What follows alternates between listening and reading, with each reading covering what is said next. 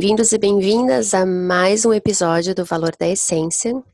Eu sou a Sá Souza e hoje eu tenho a honra, mas é uma honra fora de camadas do mundo 3D, em ter esse bate-papo. Eu não vou nem chamar de entrevista, porque quando a gente se encontra não é entrevista, nós somos amigas. Eu não tô aqui para te entrevistar, eu tô aqui para saber como é que você tá. Mas eu decidi que seria bacana gravar esse essa nossa esse nosso reencontro, né? Até porque faz tempo que a gente não se vê. Então, uh, Elisa Becker, para vocês que conheciam, mas hoje eu apresento para vocês Elisa Rose Waters. Que honra ter você aqui, que honra você disponibilizar o seu tempo, que é extremamente tempo não tem preço, né? Tempo não tem valor. Então é algo que eu sei que eu não vou poder te devolver. E eu sei como você se dedica o seu tempo para a sua autocura, para o seu autoacolhimento da sua filha, da Ailinha e para as pessoas que veem você como uma fonte de, de resposta e de cura também, né? Através do seu trabalho. Então, obrigada. Gratidão, Sá. Uma honra também estar aqui no seu podcast, comunicar para tantas pessoas, né? Através desse canal de cura que você criou. Então, gratidão por ter ancorado esse projeto. Estou muito honrada de estar comunicando com você também. Muito obrigada.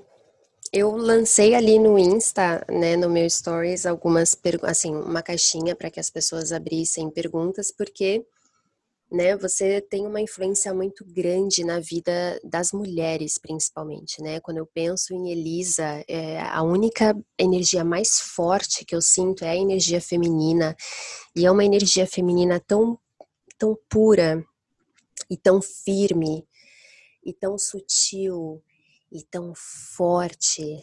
São dualidades assim que eu quase é muito difícil às vezes você encontrar nas pessoas e ao mesmo tempo que você tem um lado doce que poucas pessoas conhecem, você tem um lado assim que quem não te conhece tão profundamente fala: Meu, não é possível que são as mesmas pessoas. Então, para mim é, é, incrível. E, e é interessante porque eu te conheci numa fase completamente diferente da sua vida hoje. Eu estava até procurando fotos para poder divulgar. Eu falei, gente, essa daqui é a Elisa que eu conheci. Essa do Burning Man. e hoje eu estou entrevistando, quer dizer, estou batendo um papo com outra Elisa. E eu uhum. acompanhei esse processo. Graças a Deus a internet me proporcionou acompanhar esse processo, né? Então é muito gratificante. Então, assim, uma das coisas que as pessoas mais comentaram, e eu nem sei quantas perguntas vão sair desse, dessa gravação, é como que é a vida fora das redes sociais? Uau! é uma boa pergunta. Uhum. Então, eu, eu entrei no Instagram em 2016, né? Uh, depois de ter um tempo também fora das redes sociais, eu estava fazendo mochilão sola e eu resolvi entrar para o Instagram naquela época, porque eu fiz um post para minha mãe, porque eu já não estava um tempo falando com ela, né, por questões, né, auto, autocura, autoconhecimento, autoiniciação. E quando eu voltei a falar com ela, eu senti essa conexão muito grande com o feminino, então eu escrevi um texto surpresa para ela, né, isso em 2016. É o texto no do Facebook. carro? Uhum, da, da, Lolita. Da, Lolita. Eu morava num, numa van, né, num RV na Califórnia. E eu escrevi esse texto para ela, surpresa, só que quando eu postei, como eu não tinha Facebook, eu abri na época, foi pro público e eu não sabia. Aí eu só desliguei o Facebook e segui a minha viagem. Isso foi na quarta-feira. No sábado, quando eu entrei na minha página, tinha mais de 4 mil mensagens só no meu inbox. E eu lembro que eu fui lá para buscar se a minha mãe tinha lido. E o comentário dela mesmo eu nunca mais achei, porque tinham mais de 20 mil comentários na publicação. Um texto puro, sabe? Para minha mãe. Não foi com a intenção de, chegar a qualquer outra pessoa e ter Legal. uma repercussão muito grande. Então eu senti de entrar pela plataforma do Instagram. E dentro desses quatro anos, né, muitas transformações aconteceram. Vivi várias emoções e diversos arquétipos, né? E esse ano eu senti essa vontade de experimentar o meu arquétipo anônimo mais uma vez, depois de quatro anos vivendo uma vida pública, querendo ou não. E eu queria sentir quem que era a Elisa sem ser a Elisa pública. Porque, querendo ou não, depois de um tempo, acaba meio que mixing, né? Você vai meio que vivendo as duas coisas uh, na mesma pessoa. Então, esse tempo tem sido bem interessante, né? O início foi mais desafiador, como qualquer coisa que a gente vai experimentando. E eu lembro que no início eu pensava assim, caramba, eu preciso achar um, aquela receita do vegana. Poxa, tá no Instagram, ficava, ficava lá, ficou guardado, né? É, falei, nossa, ele entrega e aceitação, entrega e aceitação. Eu, é o que eu estou repetindo para mim é constantemente é acceptance and surrender, acceptance and surrender, né? Aceitar e entregar, aceitar e entregar. Só que depois de umas duas semanas, eu entrei nesse flow e eu comecei a experimentar essa vida e esses arquétipos diferentes do que é não estar na rede social. Né? Querendo ou não, a rede social nos traz muitos pontos positivos, mas também uma carga energética muito uhum. grande, né? E eu comecei a identificar como que é viver esse flow, se eu sentir de voltar, né? Como, como que é esse flow de viver uma vida online e também uma vida anônima, né? E me sentido com mais tempo, né? uhum. tenho me sentido com mais presença com a minha criança.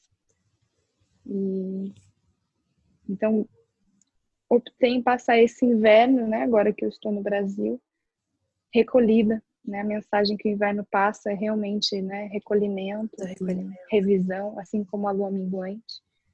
Então, optei em passar esse inverno recolhida e aproveitando realmente essa transição para o mundo de mãe, né, motherhood, que é extremamente intenso. Você também, uhum. né, uh, deve ter vários relatos para compartilhar Sim. sobre isso.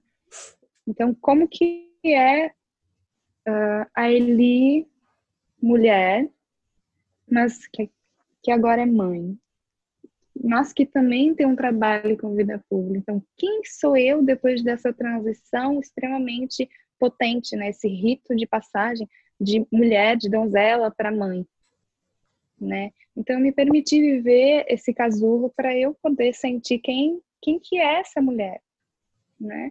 Que agora é mãe, uhum. né? Então como que eu vou fluir nessas duas águas, né? Das redes sociais, sendo mãe e também com o trabalho com o feminino. Então tem sido bem interessante uh, essa vida off life que eu tenho experienciado depois de quatro anos. Né? Que legal, bem intensos, né, na internet. Qual foi o melhor benefício que você tirou disso ali? Desse mundo offline? Eu sinto que pude experienciar de novo uh, o que é viver sem ansiedade. Uhum. A, a rede social ela traz junto com o pacote, né? Como você expõe a sua vida, por mais que seja 5% dela, ela cobra muito, uhum. né? Cobra constantemente a produção de conteúdo. E se você não produz, não parece que você não está vivendo, né? Ao mesmo tempo, se você produz conteúdo, qual como que eu navego entre mostrar o que eu quero e amo sem expor completamente a minha vida pessoal para proteger a minha criança. Então, eu experienciei o que é estar em paz sem me sentir cobrada de talvez uhum. estar gerando conteúdo constantemente. Então, consegui sair mais ainda dessa 3D, né? E estar em paz e viver o, o infinito aqui agora, né? Então, tem sido bem lindo.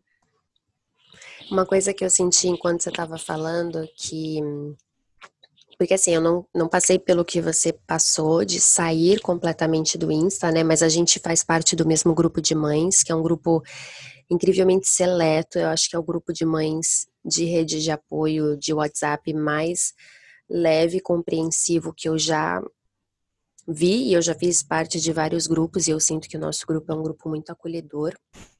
E você viu os relatos que eu coloquei lá, do, do que eu até já postei, já falei sobre, que foi esse papel da autoviolência física e verbal comigo mesma. E isso fez com que eu decidisse parar de seguir todo mundo, porque eu lembro de uma vez que eu postei uma foto e falaram assim: Nossa, que foto serena, sua maternidade é tão leve, você me inspira tanto. E eu falava: Meu, você nem pensava, né? Óbvio que eu não escrevi, eu pensava: Você não sabe nem do que você está falando. Os bastidores é completamente diferente. E aí foi a hora que eu eu falei, meu, as, as, pessoas precisam saber realmente como que são esses bastidores. E aí, quando eu coloquei uhum. lá no nosso uhum. grupo e percebi que eu não era a única pessoa que estava passando por aquele desafio tão assustador e denso, é, eu percebi que eu via as fotos e as postagens dos meus amigos pessoais e eu assumia que eles estavam bem.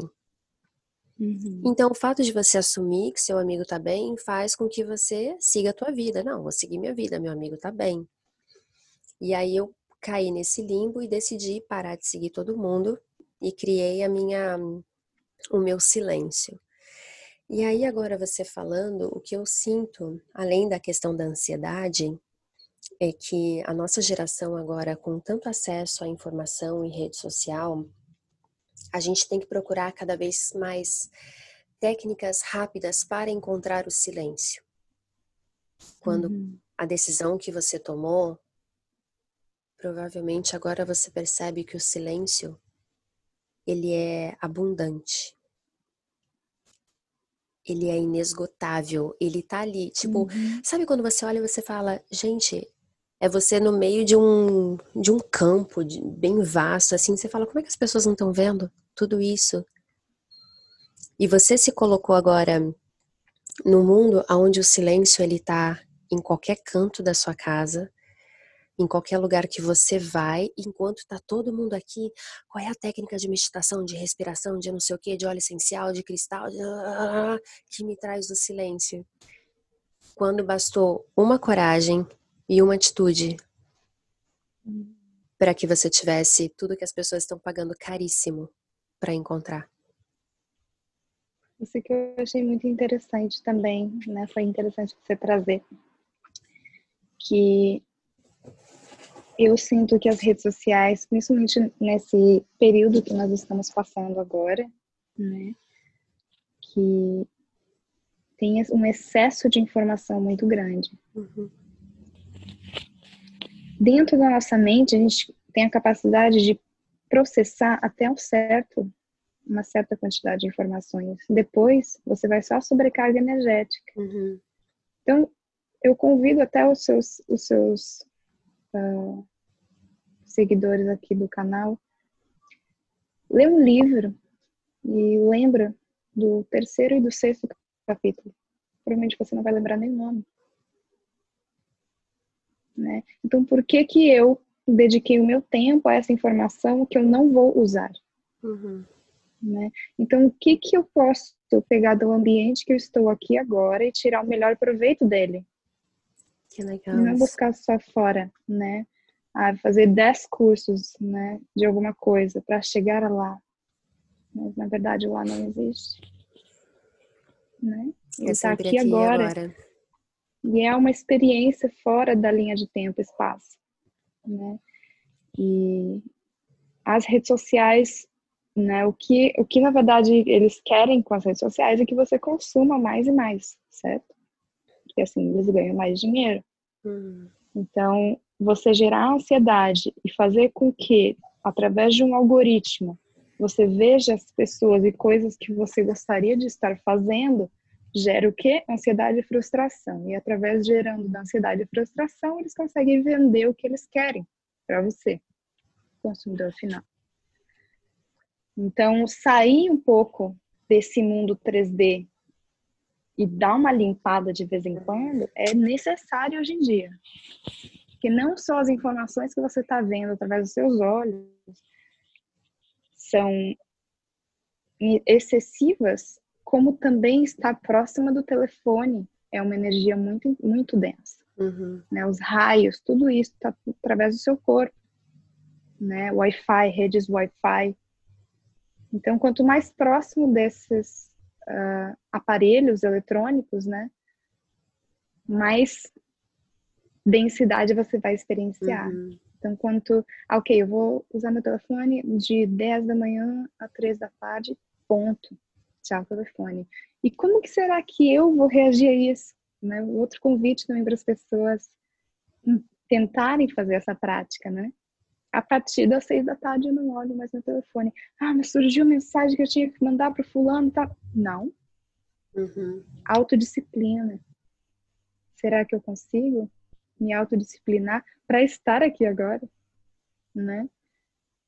Então é interessante fazer uhum. essa prática. Não precisa talvez sair do Instagram tomar esse passo, né? Mas convido a fazerem práticas para que estejam distantes por um tempo para ver como você reage. Né? Fazendo autoanálise e auto-observação. Você falado sobre isso hoje, é, eu vi um, uma postagem muito rápida da Mai, uma professora de yoga que mora lá em Miami, e você trouxe esse lance do livro, né? Que não é lendo vários livros ou fazendo vários cursos que você vai é, evoluir, que se você não colocar em prática aquilo que você leu, que você aprendeu, é, é tempo perdido. E ela fala que, uhum. num quadrinho que ela postou, que é a mesma coisa que você ir num restaurante e ler o cardápio achando que isso vai matar sua fome. Você precisa da ação de uhum. ler o uhum. cardápio, entender qual é o, os itens do menu, ter a ação de decidir, chamar um garçom, mandar alguém fazer a sua comida para você comer. Só que a gente não leva isso para as nossas leituras, né? Então tem pessoas que leem 5, 10 livros de uma vez e não sabe qual é a informação do que ou uhum. fazem vários cursos. Eu sou uma das pessoas que me peguei fazendo vários cursos e eu falei, gente, aonde que eu quero chegar com tanta informação? E foi hora que eu uhum. comecei a desligar, comecei a desligar, comecei a me sentir mega sobrecarregada. E é engraçado que toda vez que eu me sinto sobrecarregada, eu só penso, gente. E a Eli lá naquela vida do silêncio, só ela e a Ayla. Oh, coisa boa que deve estar por lá, porque é interessante como a coragem traz uma liberdade, né? E e a maternidade. A maternidade também traz o nosso melhor espelho.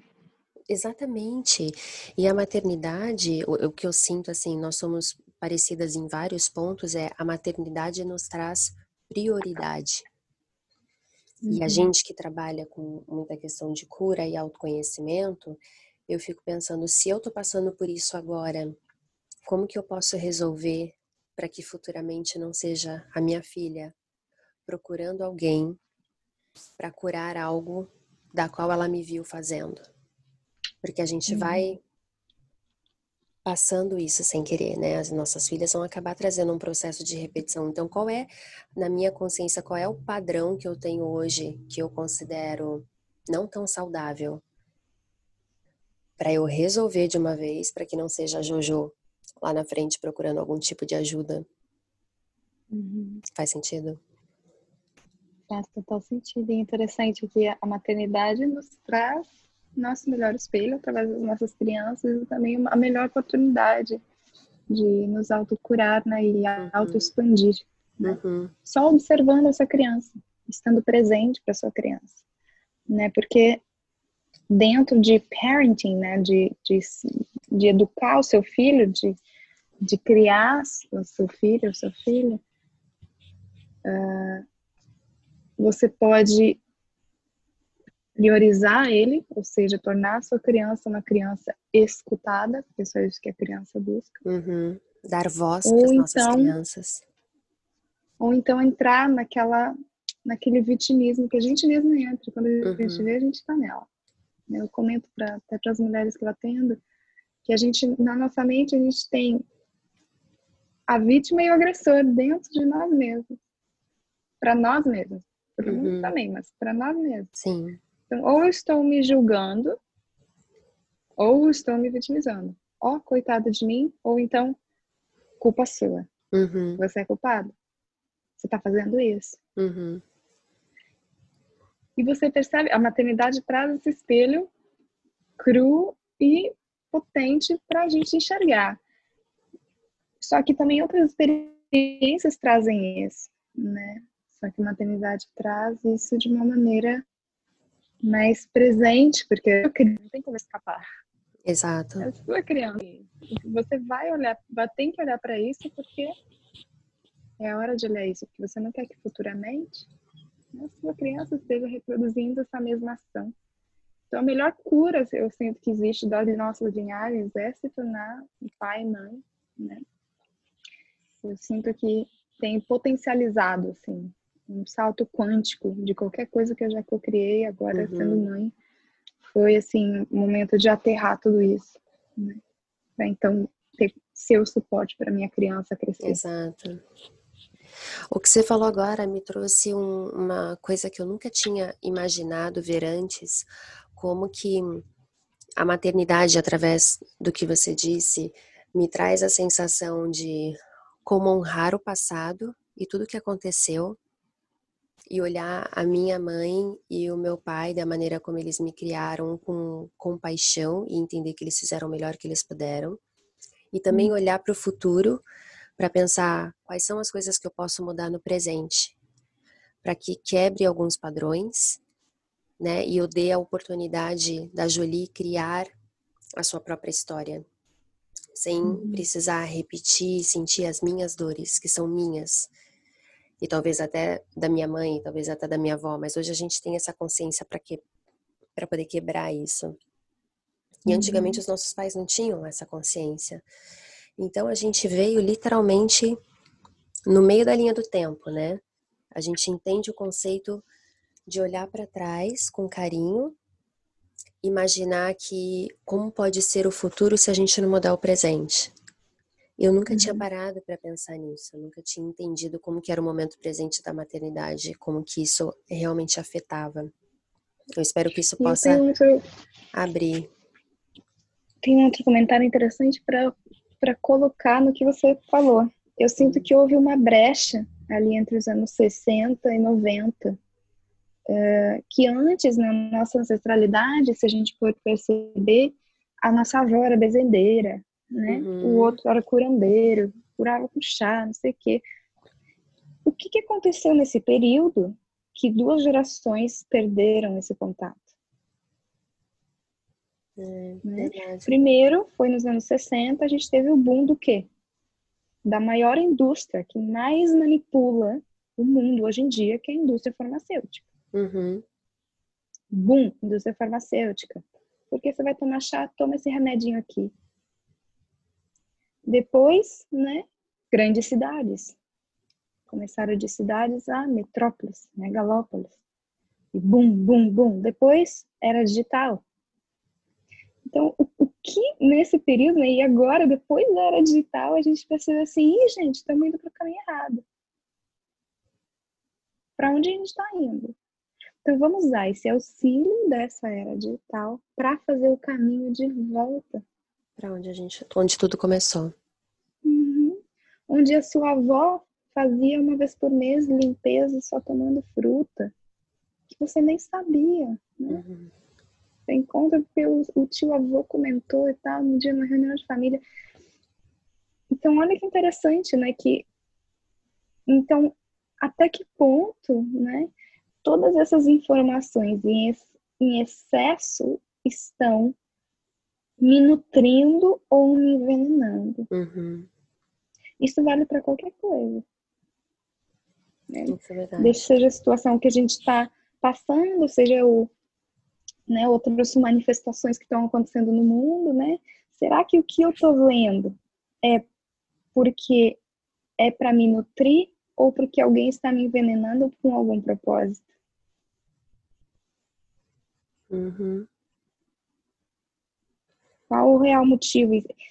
Então, o convite seria, eu sinto, né, a pensar menos. pensar menos, consumir menos e sentir mais. E é questionar. É né? Você fala muito do questionar, né? Questione tudo. Uhum. Questione tudo. Questionar tudo. Isso leva a uma das perguntas que deixaram, que é quais são os desafios de você criar uma filha na nova era? E eu ainda acrescento mais, né, com a liberdade de sua amiga e da sua realidade, quais são os desafios de uma mãe solo, com com é, uma cultura pessoal, né, com as suas crenças pessoais muito fincadas no chão, que é diferente da, da massa, criar uma filha para a nova era. Então, eu respondo você com uma pergunta. Eu, já, eu te conheço, eu te conheço. Então, querida Aurora Criativa, ela está te respondendo com uma pergunta, porque eu já conheço a Elisa. A Elisa responde perguntas com perguntas. O que, que a gente chama de desafio? Uhum. Né? O que, que é tal desafio? Para que, que eu uso ela? O que, que você sente? O que eu sim, primeira coisa que me veio na cabeça, pensando na nova era, o desafio é você ir contra a massa e a favor daquilo que o teu coração irradia. Pelos olhos da é massa, pelos olhos da massa que gostaria de fazer o mesmo, isso é desafiador, porque falta coragem para honrar uhum. o que a tua alma pede. E eu acho que é isso que a galera da nova era tá trazendo, a coragem de honrar aquilo que, gente, tá aqui, tá vibrando. Tá vibrando, é real, é tão real quanto a minha digital, é tão real quanto o ar que eu respiro. Então, porque todo mundo decidiu ir para um lado, a gente o nosso coração tá falando para ir para cá, porque algum motivo que a gente não sabe é ir para lá. E você quer fazer o mesmo, mas você tem medo isso foi o que veio de do desafio da nova era, é você ter coragem para escutar a tua alma e teu coração. Não sei se isso ressoa é para você. Desafio, coragem. Uhum. Então, que aspectos na minha vida que eu faço, sejam práticas ou práticas pessoais, ou alimentos que eu consuma, para que eu me coloque nesse lugar. O que me traz coragem é autoconfiança. Uhum. Então, onde você está? Você está em paz e aterrado? Porque se você estiver em paz e aterrado, você não tem desafio. Uhum. Faz sentido? Para mim faz todo sentido. Faz todo então, sentido. Então, se eu, ok, mãe, sola, assim como qualquer outra coisa no mundo, tem o ponto positivo e o ponto que vai ser mais desafiador. Uhum. Mas com que olhar que eu quero olhar esse ponto desafiador? Se eu co-criei esse momento. Uhum. Eu sou co-criadora consciente da realidade que eu estou vivendo aqui agora. Se eu opto em olhar a realidade que eu estou vivendo agora como algo ruim, a única pessoa responsável sou eu mesma. Então nunca vai ser culpa de alguém. Ah, você é mãe solo porque o pai blá blá blá. Ah, você é nada. Não existe culpado. Se tem uma pessoa que foi responsável em co-criar a realidade que está aqui agora, é você mesmo. Não Nossa. é sua criança, não é o seu avô. Quando as pessoas entenderem isso, a vida é tão mais leve de se viver é tão libertador, é um leque de possibilidades, parece que cai as muralhas que estão à nossa volta, todas as correntes que estão presas nos nossos pés, elas se soltam naturalmente. E em vez de você falar para a vida, para Deus, para o universo, ó, oh, porque eu, você fala, beleza, o que, que eu tenho que aprender com isso? Por que, que eu atraí isso para minha vida? Qual é a lição que eu preciso tirar disso? É a mesma coisa que você pega né, a, sua, a chave do carro e você vai dirigir. É uma, você tem que ser uma pessoa uhum. responsável para dirigir um carro. Autoresponsabilidade. E outra, quando a gente está passando por um tantrum, né, que é essa explosão de emoção, assim como você, eu tivesse que eu. Uh, eu vou trazer um exemplo que aconteceu comigo alguns dias atrás. Não perca a semana que vem a segunda parte dessa entrevista, desse bate-papo incrível com Elisa Rose Waters.